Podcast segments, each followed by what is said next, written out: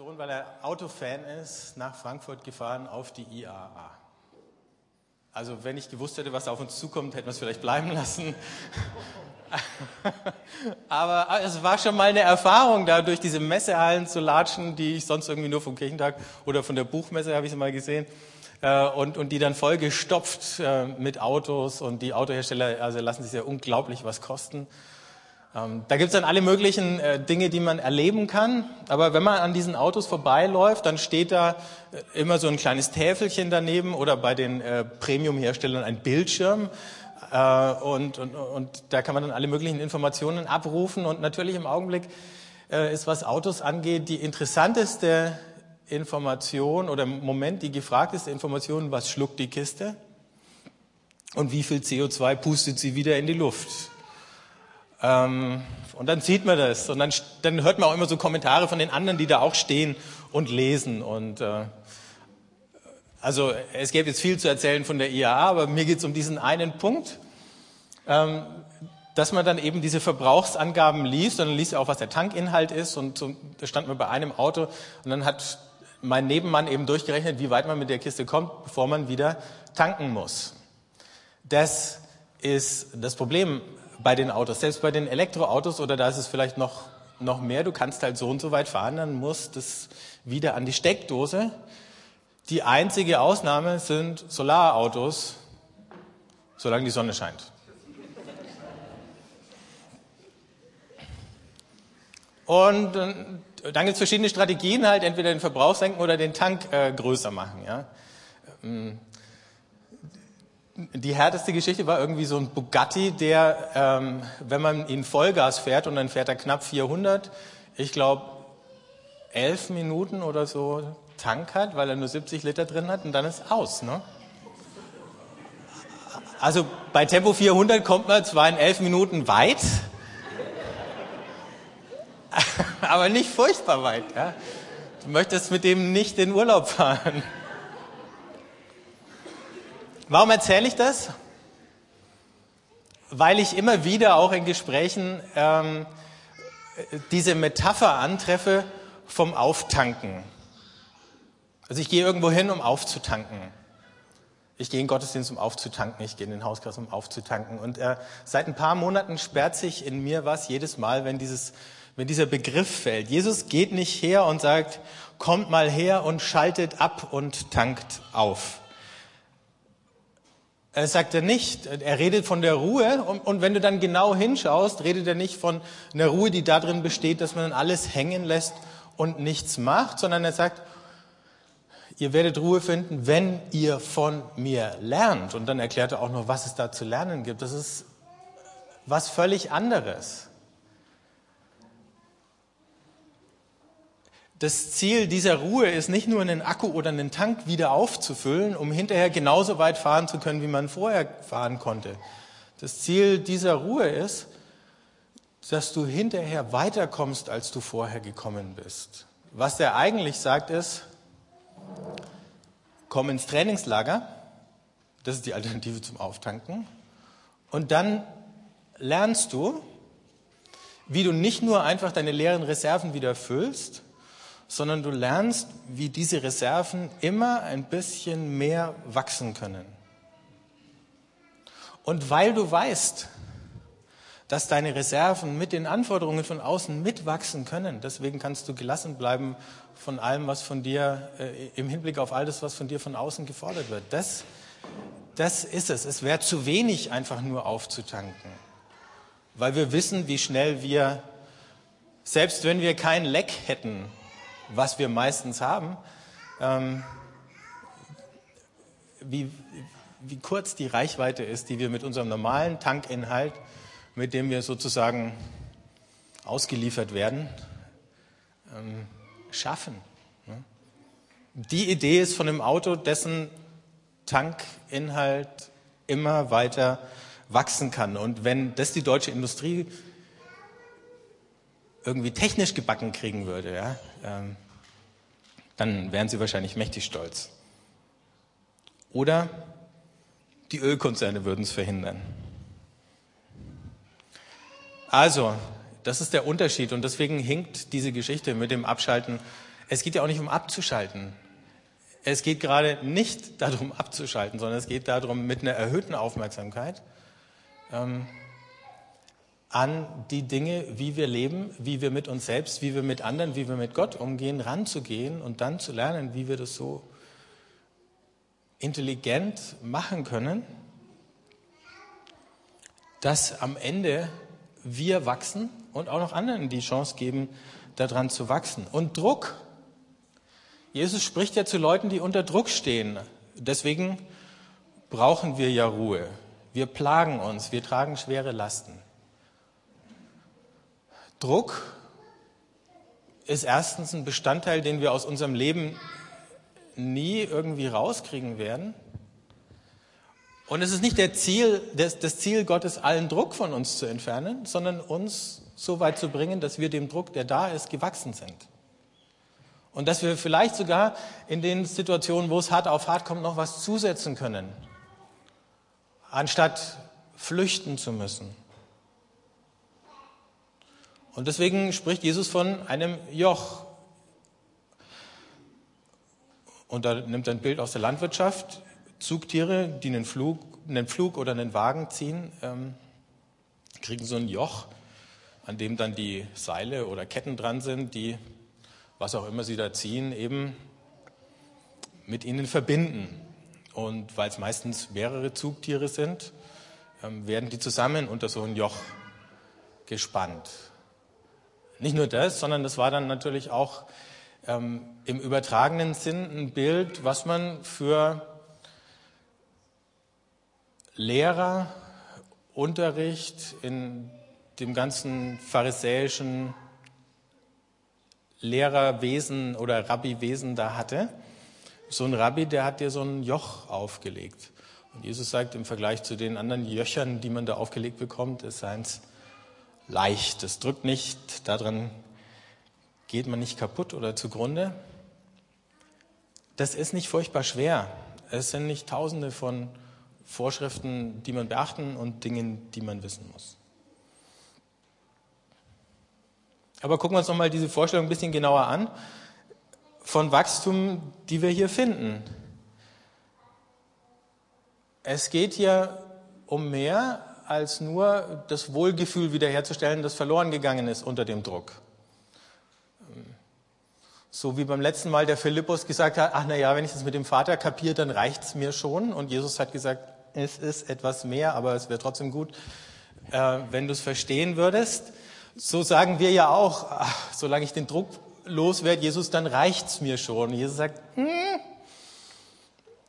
ist okay, wenn du den Druck los wirst, aber eigentlich hätte ich gern, dass äh, du auch noch wächst bei der Gelegenheit. Also das mag auch der Grund sein, warum Gott manchmal einen gewissen Druck als Anreiz zu wachsen bestehen lässt. Und wenn wir ganz ehrlich sind, mal abgesehen von allem, was mit Gott zu tun hat, dann äh, stellen wir fest, in fast allen unseren Lebensbereichen ist ein gewisser Druck dafür verantwortlich, dass man wächst. Ja, Leute, die zum Arzt kommen und Kreuzschmerzen haben, die können natürlich eine Spritze bekommen. Dann tut es nicht mehr weh. Für eine Weile. Sagt der Arzt, das reicht aber nicht, wenn ich dir jetzt die Spritze gebe, weil, wenn die Wirkung nachlässt, hast du wieder Schmerzen. Also musst du zum Physiotherapeuten gehen und, oder du gehst in ein Fitnessstudio und du machst Rückentraining. Hm? Wenn du das richtig machst und gut machst, dann haben wir eine begründete Hoffnung, dass deine Schmerzen irgendwann, vielleicht nicht sofort, der Vergangenheit angehören. Nun erfordert es eine gewisse Disziplin, diese Übungen zu machen. Die hat nicht jeder. Man fängt an, weil man noch die Motivation vom Schmerz hat. Ja? Und dann hat man drei Wochen keinen Schmerz mehr gehabt, dann hört man wieder auf und sagt, sehr gut. Ah, falsch dann kommt er halt schnell wieder. Und dann ist der Anreiz wieder da, wieder die Übungen äh, weiterzumachen. So ähnlich, glaube ich, funktioniert es mit all den anderen Dingen in unserem geistlichen Leben auch. Da ist Schmerz, da ist Druck. Und unter dem Druck sind wir bereit, uns Gedanken zu machen, was wir verändern sollten. Wir sind auch bereit, zwei, drei praktische Schritte zu gehen. Wenn dann der Druck zu schnell nachlässt, sagen wir, oh, wie schön, das war's, danke. Und dann setzen wir uns wieder bequem zur Ruhe, weil unser Wohlbefinden ja wiederhergestellt worden ist. Und Jesus sagt, ne, auf Dauer wird es nicht so funktionieren. Dieses geistliche Wachstum ist aber eingebettet in Beziehungen. Deswegen sagt Jesus, kommt zu mir. Er lädt ein in diese Gemeinschaft mit ihm, mit Gott dem Vater, mit dem Heiligen Geist. Und nicht nur das, sondern auch mit vielen anderen, die da gleichzeitig eingeladen sind. Er sagt ja nicht, komm zu mir, ich will dir Ruhe geben, sondern er sagt, kommt. Also er lädt gleich den ganzen Haufen komplett ein. Und ähm, so ist es ja bei uns auch. Wir lernen auch alles, was wir im Glauben lernen, in Gemeinschaft. Dinge, die wir von anderen hören, die wir an anderen sehen, Vorbilder, die wir haben, Mentoren, geistliche Begleiter, Seelsorger und so weiter. Anregungen, die wir von denen bekommen und noch mehr das Vorbild, das sie uns geben. Ich habe eine Studie gelesen über christliche Psychologen, die äh, mit dem Studium fertig waren und dann hat man später geguckt, wie die sich entwickelt haben und hat festgestellt, ähm, dass mehr als was die Dozenten ihnen gesagt haben, dass wie die Dozenten sich verhalten haben, sie geprägt hat. Die, die haben es ihnen einfach nachgemacht. Das hat auf sie abgefärbt. Ähm, egal, ob das positiv oder negativ war. Das Vorbild war unglaublich stark an dem sie sich da orientiert haben. Wir lernen in Gemeinschaft. Jesus lädt uns ein in diese Gemeinschaft und er sagt uns aber auch gleich, wo das Modell ist, von dem wir lernen sollen, nämlich er. In dieser Gemeinschaft gibt es natürlich auch noch andere Modelle, die, sagen wir mal, in größerer Nähe und Entfernung zu diesem Beispiel, das Jesus uns gibt, stehen. Aber er sagt, lernt von mir. Und dann gibt es ein paar einfache Regeln und keine furchtbar schwierigen Dinge. Jesus war in der, in der Lage, dieses ganze jüdische Gesetz auf den Nenner zu bringen, liebe Gott und liebe deinen Nächsten. Und sagt der Paulus, das ist das ganze Gesetz. Und den Rest, wenn du das ernst meinst, den kannst du in jedem Augenblick selber verstehen. Wenn du es nicht ernst meinst und immer sagst, muss ich das noch machen und muss ich jenes noch machen und ist das überhaupt mein Nächster oder was, ähm, dann ist natürlich auch schon alles aus. Dann brauchst du wieder hunderte von Vorschriften und Regeln und Anwendungsbestimmungen und so weiter. Also wenn du, wenn du die zwei simplen Sachen begriffen hast, nicht nur mit dem Kopf, sondern auch mit dem Herzen, dann ist es leicht. Und von ganz ferne in diesen in, in dieser Einladung, die Jesus hier gibt, haben wir ein Echo auf eine ganz bekannte Stelle vom Propheten Micha, den auch Leute gefragt haben, warum ist es mit Gott manchmal so schwierig? Warum haben wir das Gefühl, wir kommen nicht an ihn ran? Und dann sagt er, oder zitiert er die Klage der Leute hier in Micha 6, womit soll ich vor den Herrn treten? Wie mich beugen vor dem Gott in der Höhe soll ich mit Brandopfern vor ihn treten, mit einjährigen Kälbern? Hat der Herr gefallen an Tausenden von Widdern, an Zehntausenden Bächen von Öl? Soll ich meinen Erstgeborenen hingeben für meine Vergehen, die Frucht meines Leibes für meine Sünde? Also Leute, die sagen, wie, wie sichere ich mir Gottes Wohlwollen, ja? Immer noch mehr. Mehr vom selben. Ne? Noch mehr Opfer, noch mehr Tiere geschlachtet, noch mehr Öl. Und dann am Ende, und das war ja schon fast eine Provokation mit dem Erstgeborenen für jüdische Ohren, weil ja klar war, dass man das nicht macht, sofern damit das Opfern gemeint war. So ganz ausgesprochen wird es dann nicht. Und dann sagt der Micha, es ist dir gesagt worden, Mensch, was gut ist.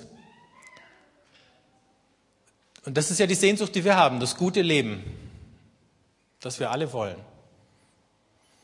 Es ist dir gesagt, Mensch, was gut ist und was der Herr von dir erwartet. Nichts anderes als dies. Und jetzt wird es wieder ganz einfach. Gerechtigkeit üben, Barmherzigkeit lieben, in Demut den Weg gehen mit deinem Gott. Vergiss die Opfer.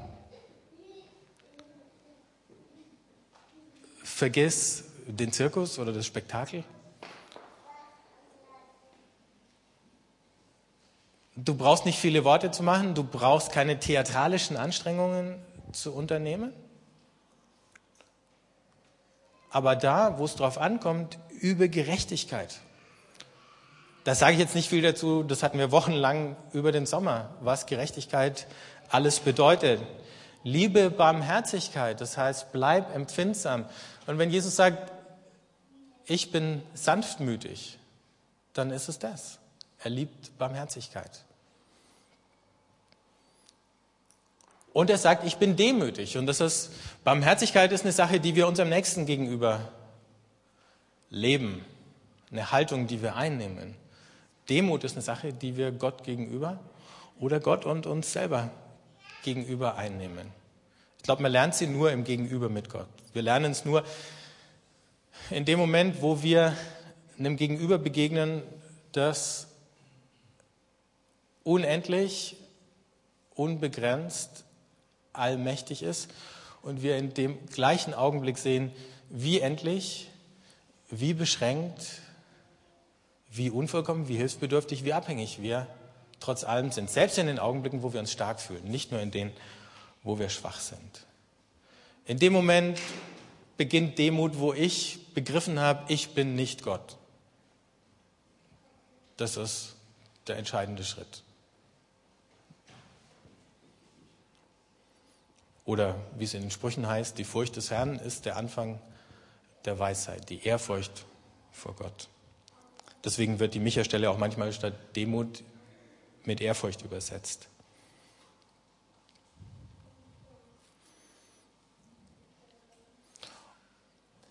Und im Grunde sagt Jesus nichts anderes, als was der Micha damals gesagt hat. Es ist ganz einfach.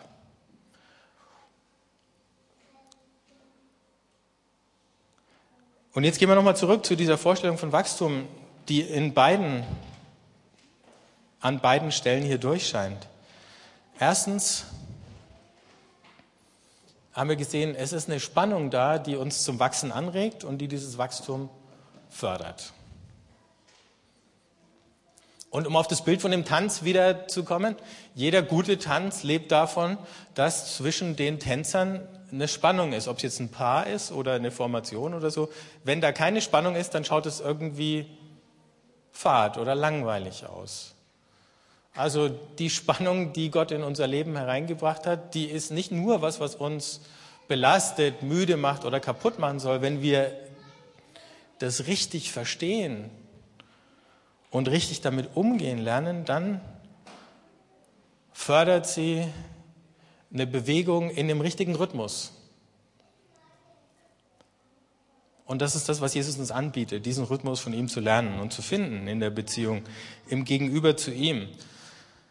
Wenn, und wir hatten diese drei Dimensionen von Beziehungen. Die Beziehung zu mir selber, wo ich immer wieder über mich selber nachdenken muss, auch aufgerufen bin, mich selber zu erkennen, soweit es irgendwie geht, zu durchschauen, mir auf die Schliche zu kommen, nicht nur im Negativen, sondern auch im Positiven, zu entdecken, was Gott mir für eine Berufung, für einen Auftrag gegeben hat, was ich habe, was ich anderen weitergeben kann. Dann die Beziehung zu Gott. Und drittens die Beziehung zum Nächsten. Und die kann man nicht voneinander trennen. Deswegen sagt der Micha, wenn du mit Gott auf guten Fuß stehen willst, dann kümmere dich um Gerechtigkeit, dann lieb die Barmherzigkeit und dann, dann sei demütig. Deswegen schreibt der Apostel Johannes im Johannesbrief, wer sagt, ich liebe Gott und hasst seinen Nächsten, der ist ein Lügner. Man kann das nicht voneinander trennen. Wir können auch nicht versuchen, nur in dem einen Bereich zu wachsen und zu sagen, ich vertiefe jetzt meine Beziehung zu Gott und ich vertiefe sie und vertiefe sie und vertiefe sie. Aber Entschuldigung, ich habe dabei keine Zeit für die anderen. Ja. Ähm, rechnet nicht mit mir. Ja.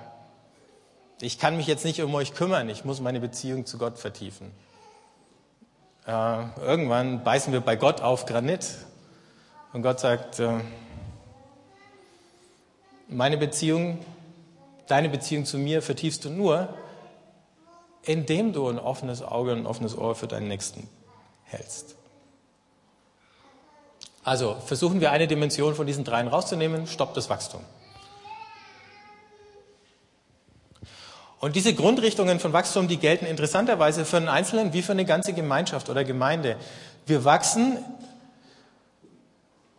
nach oben in der Beziehung zu Gott oder in dem Gegenüber zu Gott, nach innen in der Beziehung zu uns selbst, nach außen in der Beziehung zum Nächsten. Drei Richtungen. Ja. Ihr kennt es ja von, unserem, von unserer Geschichte mit dem Baum und den drei WWW. Aber da haben wir es ein bisschen in einer anderen Form, nach oben, nach innen und nach außen. Und genauso eine Gemeinde auch. Du brauchst die Beziehung nach oben. Du brauchst das Arbeiten, Denken und Leben nach innen zueinander und nach außen. Versuchst du irgendwas davon wegzunehmen, dann stoppt das Wachstum komischerweise. Wenn wir uns von der Welt um uns her isolieren würden, dann würde auch unser Wachstum nach oben und nach innen irgendwann nicht mehr weitergehen. Dann kommt es dahin, oder Paulus sagt, wenn ihr einander beißt und fresst, irgendwann wird das, was nach innen geht, dann in Aggressionen umschlagen. Und, dann, und das kennen wir auch. Es gibt ja Gemeinden, die nicht nur, wie soll ich sagen, in der kreativen Spannung miteinander ringen, sondern wo diese Spannung dann auf einmal krankhafte Züge annimmt. Auch das kann passieren. Wir können es auch als Einzelne erleben. Ja? Ähm, wenn wir so uns auf uns selber fixieren, dann versinken wir in unseren negativen Gedankenkreisläufen und Abwärtsspiralen und die saugen uns an wie so ein Strudel und dann, dann sind wir weg. Und manchmal ist die beste Lösung gegen miese Stimmung, irgendwo hinzugehen und jemand anders was Gutes zu tun, ein Dankeschön zu hören und sich dann hinterher zu fragen, Warum war ich eigentlich so schlecht drauf? Das ist nicht die Lösung für alle Probleme, aber manchmal. Also, wir wachsen nach außen, indem wir gütig oder barmherzig oder sanftmütig sind mit anderen. Sanftmütig heißt nicht nur nicht zurückzuschlagen, wenn der andere dich schlägt, also Aggression nicht mit Aggression zu beantworten, sondern es gibt ja auch so eine Art präventive äh, Sanftmut, die so freundlich ist, dass sie in dem anderen die Aggression vielleicht gar nicht entstehen oder zumindest nicht eskalieren lässt. Wir wachsen, indem wir Gott gegenüber demütig sind, weder versuchen, in der falschen Unabhängigkeit alles aus uns selber raus leisten und machen und auf die Reihe kriegen zu können, noch indem wir uns schlechter, elender und armseliger sind, äh, machen, als wir bei nüchterner Betrachtung ohnehin sind, um vielleicht noch ein bisschen mehr göttliches Mitleid abzusahnen oder so. Das mag mit Menschen funktionieren, äh, aber Gott kennt uns einfach zu gut dafür. Wenn wir zu sehr die Opferkarte spielen, dann sagt er irgendwann, stell dich nicht so an. Und schließlich nach innen. Wenn das klappt, wenn wir diese Spannung halten, wenn wir den Druck in diese Bewegung umwandeln können, dann stellt sich auch sowas wie ein inneres Gleichgewicht ein. Eins, was mit den Höhen und Tiefen des Lebens und der Umstände, die wir einfach nicht im Griff haben, die wir nicht kontrollieren und beherrschen können, die sich von einem Tag auf den anderen ändern können. Ob das jetzt Gesundheit ist oder Familien- und Freundeskreis, ob es die politischen und sozialen Lebensbedingungen sind, wir können das nicht. Wir können nicht wissen, was morgen ist. Aber wir können so weit gelassen und entspannt sein in unserer Beziehung zu Gott, dass wir wissen, egal was passiert, ähm, ich kann immer in dieses Gleichgewicht zurückfinden. Und egal was passiert, es wird wieder eine Gelegenheit sein, zu lernen, wie ich weiter wachsen kann. wie ich in diesen unterschiedlichen Beziehungen tiefer komme. Oder dass aus, ich habe es vorhin von einer Abwärtsspirale äh, geredet, aber dass, dass es eine Aufwärtsspirale gibt, in der ich mich drehe. Zwischen diesen verschiedenen Beziehungen, zu Gott, zu mir selber, zu meinem Nächsten. Und dann langsam schraube ich mich immer höher. Die Schwierigkeit ist, unser geistliches Leben bewegt sich nie immer nur in eine Richtung. Das ist viel zu kompliziert. Äh, und manchmal ist es auch schwer zu sagen, bin ich im letzten Jahr jetzt weitergekommen, höher oder, oder wie auch immer? Manchmal besteht gerade der Fortschritt in unserem geistlichen Leben darin, dass wir vorübergehend überhaupt nicht sagen können, ähm, ob wir Fortschritte gemacht haben. Manchmal besteht der Fortschritt in unserem geistlichen Leben darin, dass wir feststellen, wir haben viel weniger Fortschritte gemacht, als wir lange Zeit gedacht haben. Manchmal besteht er aber auch darin, dass wir dankbar zurückschauen können und sagen, Dinge, die mich vor ein paar Jahren noch völlig fertig gemacht haben, mit denen kann ich heute umgehen. Und ich bin Gott von Herzen dankbar dafür. Wir werden die nächsten Wochen bis in den Advent hinein versuchen, über diese drei Richtungen oder drei Grundbewegungen im geistlichen Wachstum nachzudenken. Zwangsläufig muss man das nacheinander machen. Aber wenn ihr das hört, dann haltet es im Hinterkopf, dass es nicht um ein Nacheinander geht, sondern im Grunde Bewegungen, die gleichzeitig laufen, die zu diesem Tanz gehören. Und je mehr wir den lernen, desto wohler und sicherer fühlen wir uns in den Bewegungen, desto leichter fällt es zu improvisieren, desto mehr genießen wir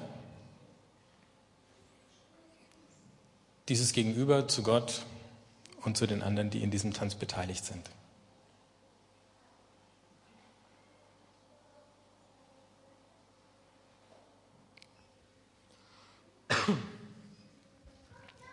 Ich würde gerne einen Augenblick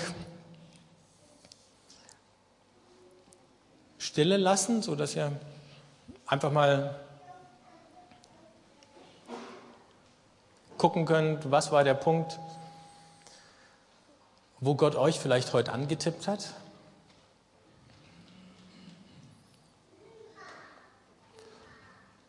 Und dann noch ein Gebet für uns alle sprechen, aber bleibt ruhig in Gedanken noch eine Weile dabei.